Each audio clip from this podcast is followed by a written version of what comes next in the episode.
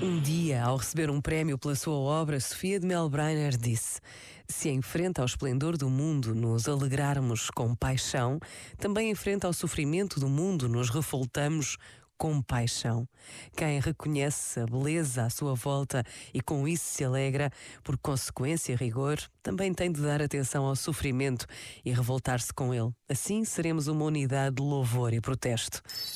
Este momento está disponível em podcast no site e na app.